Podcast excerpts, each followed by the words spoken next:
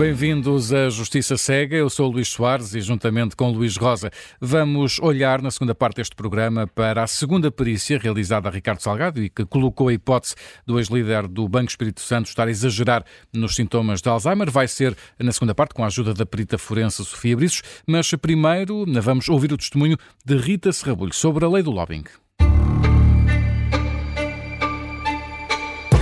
Bem-vinda à Justiça Cega, Rita Serrabulho, é Managing Partner da empresa Political Intelligence, uma empresa de consultadoria especializada em Public Affairs ou Relações Públicas, vá, em português.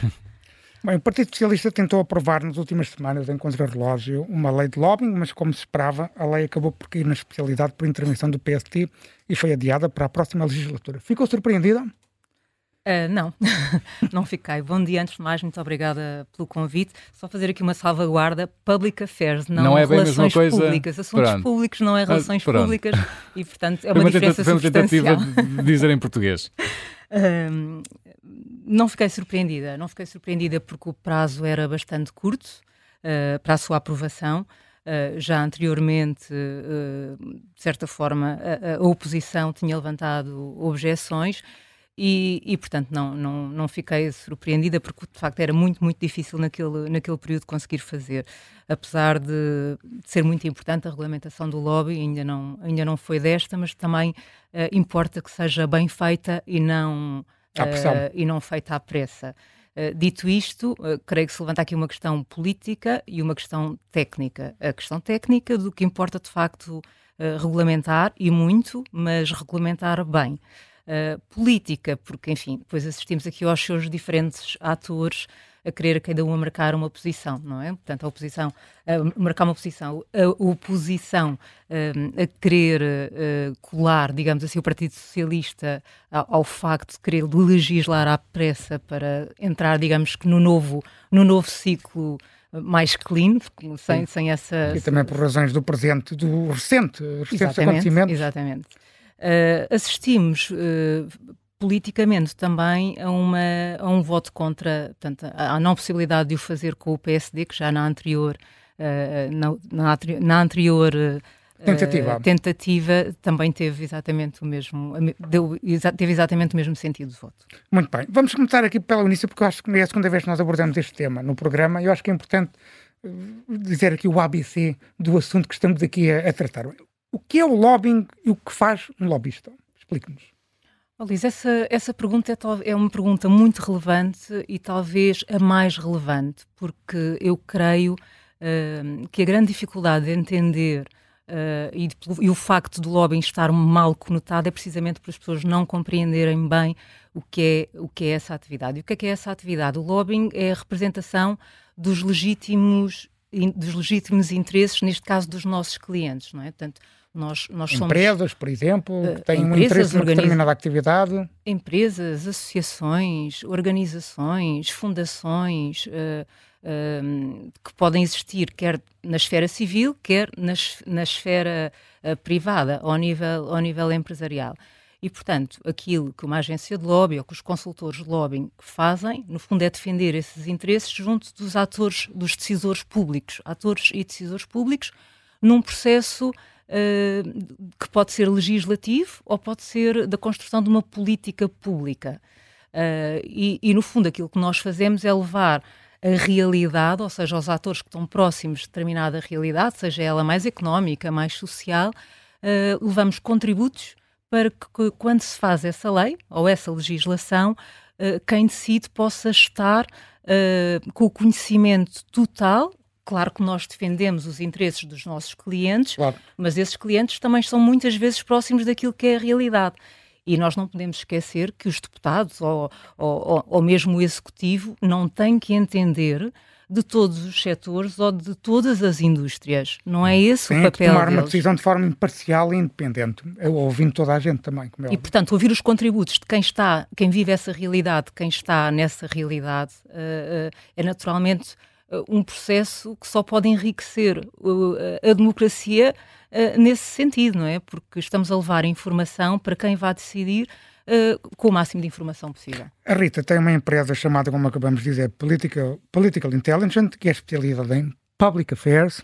Explique-nos um bocadinho esta atividade do, do Public Affairs, e nomeadamente nesta perspectiva aqui. Tendo em conta que o lobbying não está regulamentado, como é que a Rita exerce a sua atividade? Bom, importa reforçar uh, a ideia de que a não regulamentação não significa proibição. Claro, certo. Uh, não está em causa. A regulamentação trará mais transparência, provavelmente. Exatamente. Hum. Portanto, não está em causa a legalização do lobby, mas sim a sua, a sua regulamentação, isto é, a definição de regras que pautem uh, a atuação e, e do, do, do, trabalho profissional dos, dos, das empresas de lobbying. Portanto, é isso é isso que está, que está aqui em causa. Uh, a pergunta é como é que esse trabalho, como é como que é esse que é trabalho se faz? Uhum. Esse trabalho faz-se através de uma monitorização de toda aquela que é a atividade uh, legislativa e executiva, portanto, todos os, todos os atores políticos, nós fazemos uma monitorização de tudo o que se está a passar, uh, quer ao nível do governo, quer ao nível do Parlamento, quer ao nível também da Presidência da República, no sentido de percebermos e de anteciparmos uh, algumas decisões ou alguns processos que possam impactar a atividade uh, dos nossos clientes, sejam eles empresas, sejam eles associações, uh, uh, sejam eles atores ou organizações da, da sociedade civil.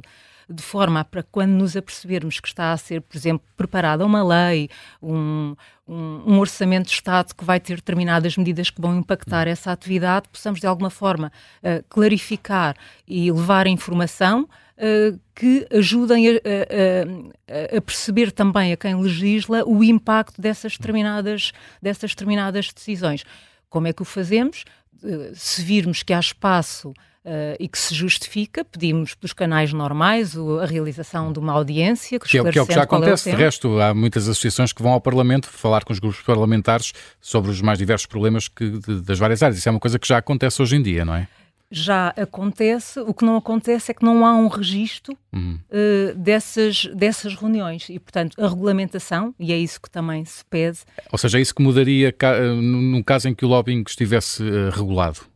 Sim, essencialmente isso. Eu diria que são, que são na prática, três ou quatro coisas. Portanto, a, regula a regulamentação teria, traria mais transparência uhum. ao processo, ou seja, a partir do momento em que há uh, um registro, isso permite que haja uma pegada legislativa relativamente a qualquer construção de lei, hum. por exemplo. Contributos, por exemplo, que se deem, propostas de lei que se façam, isso fica registado tudo fica registado, porque quando há um registro, pelo menos é assim que funciona noutras, noutras geografias que têm uh, a lei regulamentada na, na, sua atuação. E até na Comissão Europeia. E até na Comissão Europeia, que digamos que é o, hum. o exemplo mais, mais relevante. Uh, havendo esse, essa obrigatoriedade de registro, uh, isso permite-nos uh, perceber onde é que houve, como é que se fez essa construção, que tipo de contributos é que houve, seja ele da sociedade civil, hum. seja ele ao nível empresarial. Uh, e, uma portanto, empresa que tenha interesse num setor, mas dá uma proposta e faz uma proposta e isso fica registado. Isso fica registado. Sim, isso fica registado. Depois permite um escrutínio posterior também, não é? Perceber exatamente o que é que foi, o que é que foi dado, o que é que não foi dado. Também isso é uma, uma valência ou um lado positivo. Sim, eu diria, portanto, que teremos com uma regulamentação, e pelo menos é isso que, que se pretende, uh, uma melhoria da transparência. Teríamos a criação uh, do tal registro que nos permite ter essa pegada uh, legislativa, permitir, permitiria também ter um sistema de agendas públicas mais abertas e mais escrutinadas. O Parlamento, de certa forma, já tem essa agenda. Uhum. Mas, por exemplo, Sim, o Executivo é, não tem. São públicas mais ou menos essas reuniões, sabe? Sabemos na agenda diariamente que o, o Partido A vai receber a, a Associação X, enfim, já, já vai sabendo pelo menos está em agenda. Exatamente, mas, por exemplo, no Governo não temos. Uhum. Nós não temos qualquer agenda uh, sobre aquilo que é uh, a agenda uhum. do Dessas, Desse tipo de reuniões. Uhum. Temos de outras, mas dessas mais privadas, digamos assim, não temos. Não temos. E depois um sistema de vigilância que permita detectar possíveis infrações e desencadear as respectivas sanções. Que lá está, levanta outra questão, que é, mas quem é que vai fazer esse papel? Uh, Nos diferentes projetos de lei, qual era a entidade que teria, teria esse poder? Uh, diverges, mas a transparência seria uma. O, o, a, entidade a entidade da transparência é, é, a entidade, digamos, que, que a maioria que a maioria defende para que ficasse para acolher essa já agora uma, uma, nota que é importante o, o Greco o relatório do, do, grupo de Estados contra a corrupção do Conselho da Europa diz que a entidade transparente como o mecanismo anticorrupção não estão operacionais ou seja existem mas é não estão a fazer nada ainda é e eu acrescentaria aqui uma outra uma outra razão relevante uh, dá uh, ao país um, um, sentido de maturidade democrática. Hum. E para um país que quer e que tem pedido e que tem investido no investimento externo, a confiança é muito importante.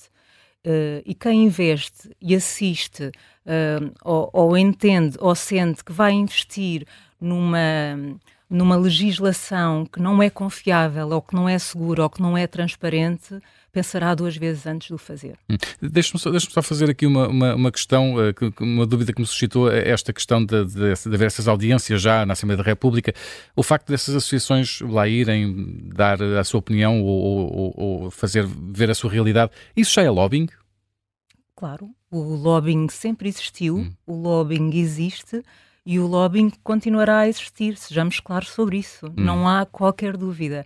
Aquilo que nós queremos é que isso seja regulado. Que isso tenha regras uhum. uh, precisamente para, enfim, para evitarmos. Eu não gosto nada de, colar a regulamentação do lobbying à corrupção. Eu só acho Sim. que a regulamentação do lobbying ajuda a que haja menos, contribui para que haja uh, menos corrupção, porque, porque fica essa pegada. Quer dizer, temos o exemplo da ex, uh, ex-vice-presidente uhum. da Comissão Europeia, foi essa pegada legislativa que permitiu uh, dar pistas para aquilo que foi o processo que todos sabemos como, como, conhecer, como, como hum. terminou.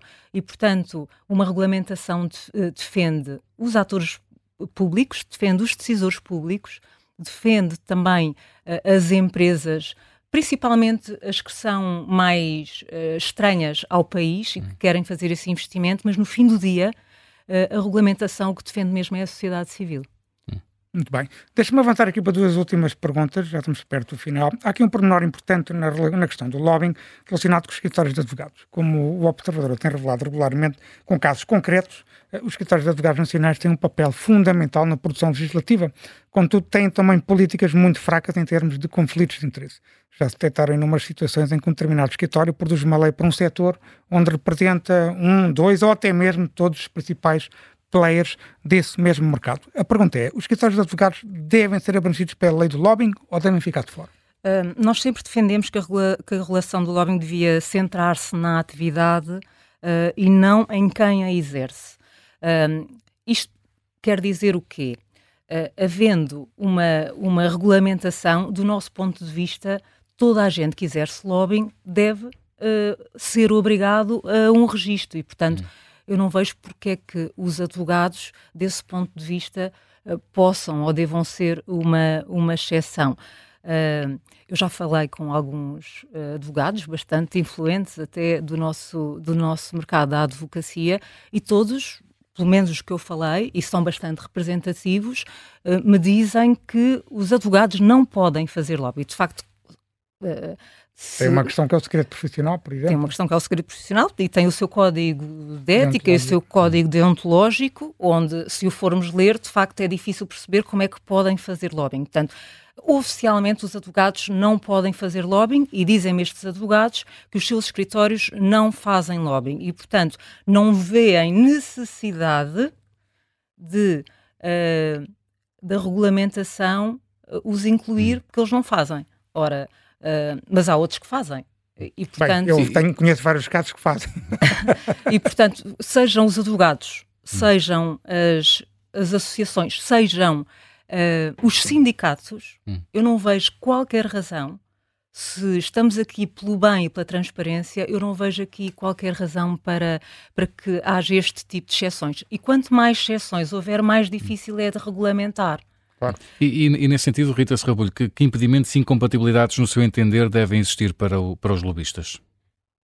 Uh, vou já responder a essa Sim. pergunta, Luís. Só queria uh, colocar aqui uma questão que tem a ver politicamente contra as posições que, que são mais expressivas relativamente à regulamentação, que são do PCP e que são do, do Bloco, que não deixam de surpreender neste sentido que acham que são contra o lobbying, acham que estamos a regulamentar o tráfico de influências, que não tem uh, nada a ver com isto, quando eles representam uh, muitas vezes e, e, são a força dos sindicatos que fazem lobbying todos os dias. Claro. Uh, e portanto há aqui alguma incoerência que eu acho que vale a pena um, que vale a pena refletir uhum. sobre elas. Eu diria que as exceções são, do meu ponto de vista, duas.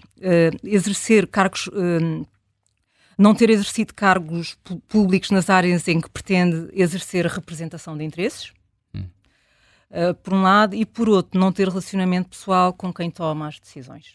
Hum. Isso devem ser impedimentos para, para quem uh, quer Mas fazer também, lobby. Depois de sair, também deve continuar a ser um impedimento. Ou seja, uh, deve dar representação de interesses quando se tem um cargo público.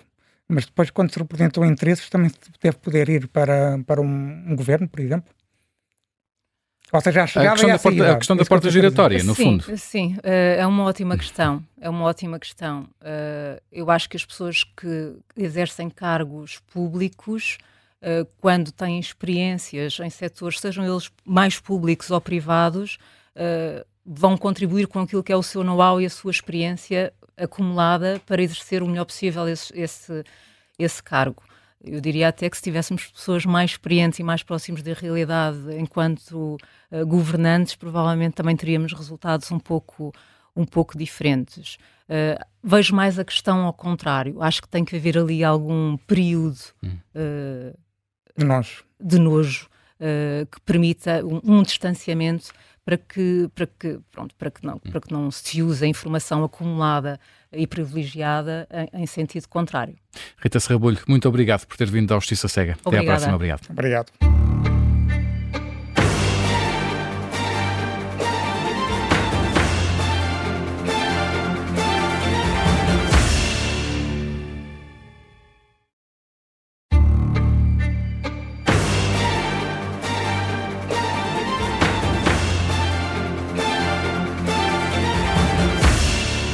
Segunda parte de Justiça Cega. Hoje contamos com a ajuda da perita forense Sofia Briços para analisar o caso da semana. Vamos olhar para a segunda perícia realizada a Ricardo Salgado e que colocou a hipótese do ex-líder do Banco Espírito Santo estar a exagerar nos sintomas de Alzheimer. É numa, é numa conversa eh, com Luís Rosa que escutamos em seguida. Sofia Briços, bem-vinda. Começo por perguntar-lhe, neste tipo de perícias forenses, no contexto de doenças degenerativas, é prática corrente realizarem-se este tipo de testes de pistagem de fraudes ou simulação? Uh, antes de mais, boa tarde, obrigada pelo convite. Uh, neste, neste tipo de avaliação é habitual pedir um exame complementar neuropsicológico, que consiste em vários testes, numa bateria de testes, e que é habitualmente feito por um psicólogo, neuropsicólogo.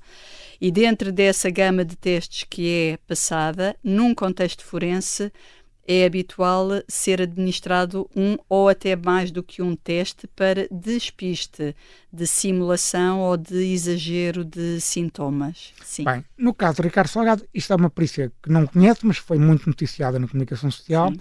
Foi feito um teste que tem o nome técnico de SIMS, Inventário Estruturado de Simulação de Sintomas. Sim. E que visa detectar a simulação de sintomas psicopatológicos e neuropsicológicos. Em termos práticos, o que é que consiste este teste? Ora bem, como lhe disse, eh, eu se calhar não sou a melhor pessoa para explicar uh, o, o teste em rigor, porque é um teste psicológico e administrado por psicólogos, mas sei que é um teste que tem várias escalas e que serve exatamente para perceber, é, é um teste que é a própria pessoa que preenche, ou então é-lhe lido para. Estão-lhe feitas perguntas para ele responder são verdade ou mentira. Sim, é sim, exatamente, exatamente. Mas é um, um teste que de. Tipo perguntas são, por exemplo? Uh, uh, relato sobre vários, são vários domínios que têm a ver com uh, memória, com sintomas psicóticos, com sintomas neurológicos, portanto, são vários domínios. E depois a pontuação, dá uma pontuação total e uma pontuação por, por domínio, que tem, digamos, um cut-off, não é? E que tudo o que seja acima desse cut-off é indiciador que um, a pessoa respondeu de forma que não é habitual e que, portanto, que será indiciadora de simulação, ou seja, que disse, respondeu que existem ou que sente uh, algumas experiências ou sintomas, quando na verdade isso não é suposto acontecer ou, uh, comparativamente à, àquilo que são os resultados obtidos no resto da, das provas. Pronto. Muito bem. Uh, como vimos na introdução desta conversa, a, a perita que examinou e realizou os testes detectou que Ricardo Salgado respondeu, e agora estou a citar a perícia, frequentemente aí temos referentes a sintomas atípicos em pacientes com distúrbios psicopatológicos ou neurocognitivos genuínos, uhum. o que levanta a suspeita que possa existir simulação. Fim de citação. E que o padrão dessas respostas, vou voltar a citar o, a perícia, são inconsistentes com padrões de comprometimento produzidos por disfunção ou dano cerebral real. Fim de citação. Podemos interpretar daqui que o paciente tentou enganar a perita? Eu acho que utilizar essa expressão tentar enganar é muito, é muito forte.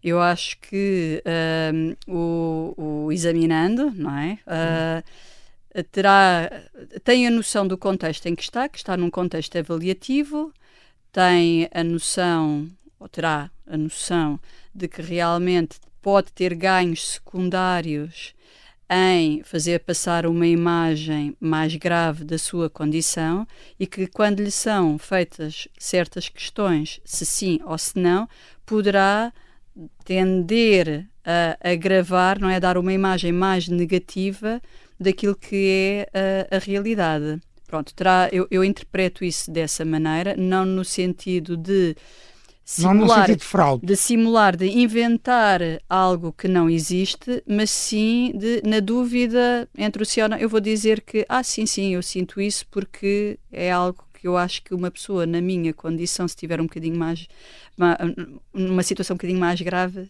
seria essa a resposta que daria. Portanto, digamos que é numa, numa, numa, num sentido de exagerar. Seria mais num sentido de exagero. E não num sentido de fraude, por exemplo, de enganar Sim. completamente. Não, não, de, de, de, de criar um quadro que não existe. Atenção que depois estas provas não valem muito pouco isoladamente, não é? Portanto, devem-se, e por isso é que uma, uma avaliação neuropsicológica é composta por várias provas. Ou seja, não podemos olhar só para isso. Só para uma. E devem ser, às vezes, até utilizadas mais do que uma prova para medir a mesma coisa, para ver se as duas batem certo e tanto quanto é do meu conhecimento, daquilo que foi publicado, uh, foi publicado aquilo que uh, os resultados uh, também desta perícia e da outra avaliação neuropsicológica na outra perícia é que não houve exagero de sintomas Uh, por parte. Pois era uma das perguntas que eu ia colocar, é Sim. que na outra perícia, na primícia, Exatamente. na primeira, aliás, perícia,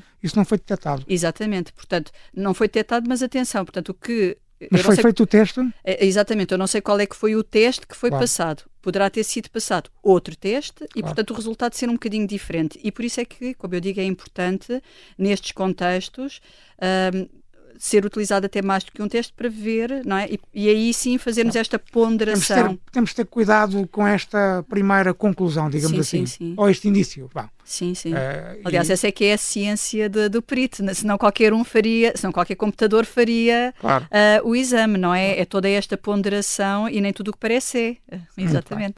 Ricardo Salgado tem pendente uma pena de prisão de 8 anos por três crimes de abuso de confiança, sendo que o processo ainda está no Supremo Tribunal de Justiça. Em teoria, é provável que a pena transite em julgado ainda este ano. E nessa altura terá de ser avaliado eh, se Ricardo Salgado cumpre pena no estabelecimento prisional ou não. A minha questão é: o facto de existir esta alegada simulação, que, como já vimos, na sua opinião, não pode ser interpretado como um facto absoluto, uh, mas o facto de existir essa, esta simulação isso pode ajudar a comprovar que o arguido tem consciência da existência do processo penal, logo pode interiorizar o sentido da pena, uma questão fundamental para alguém ser preso.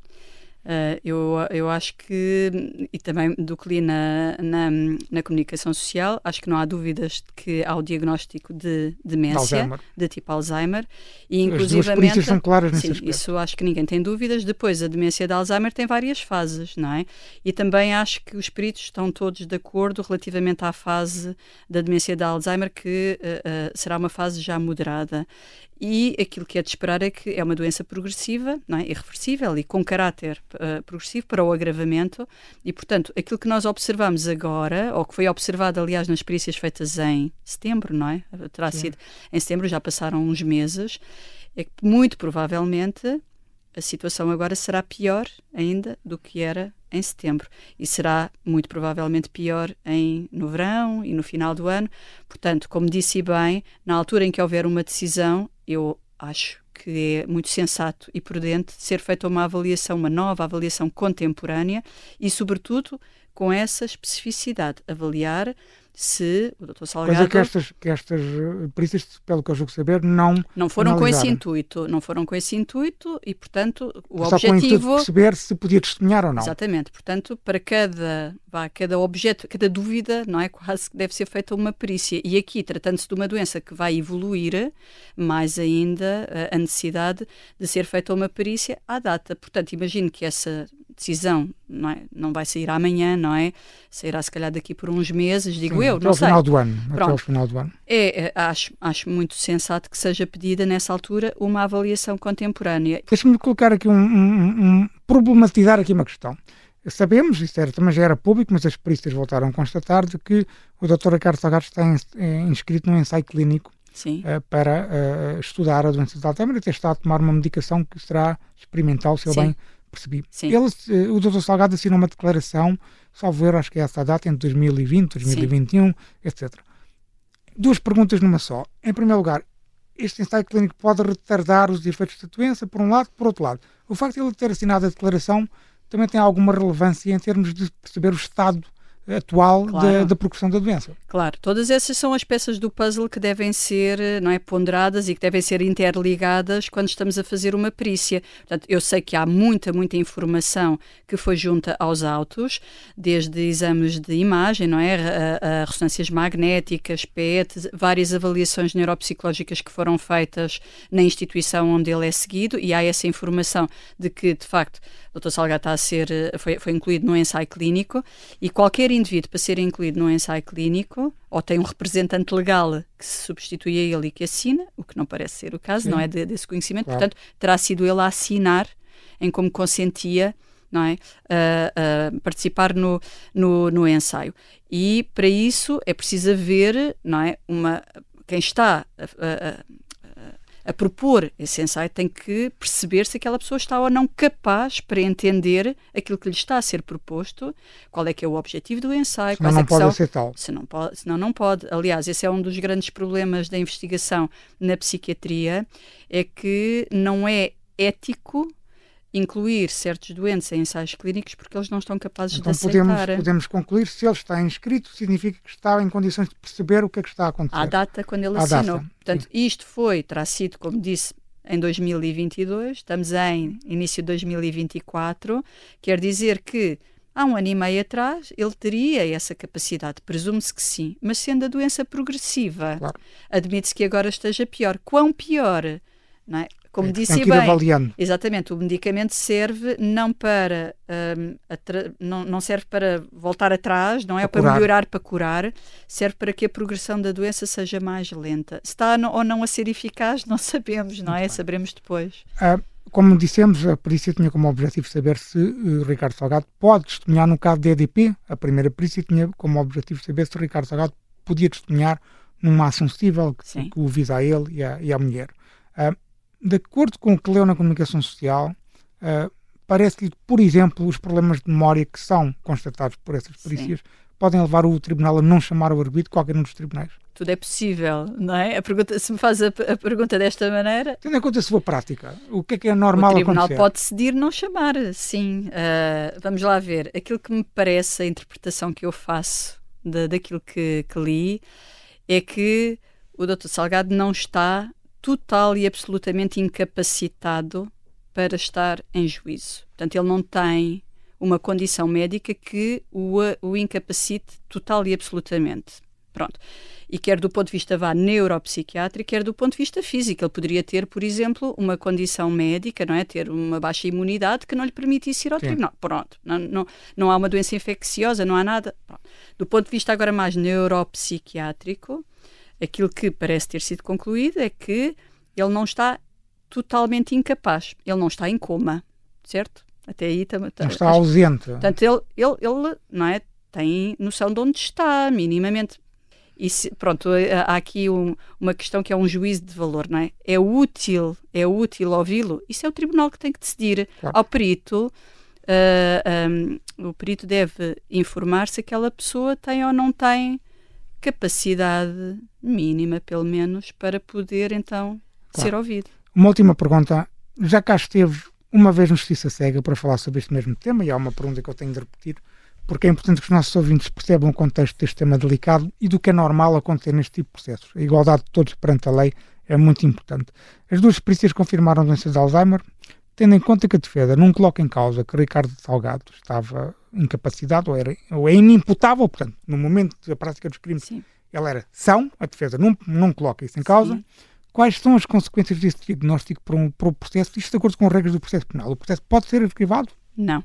Arquivado, não. O processo vai seguir até ao fim, como eu já tinha dito da, da outra vez. A única questão que releva é exatamente aquilo que já falámos há pouco. Muito obrigado pela sua colaboração.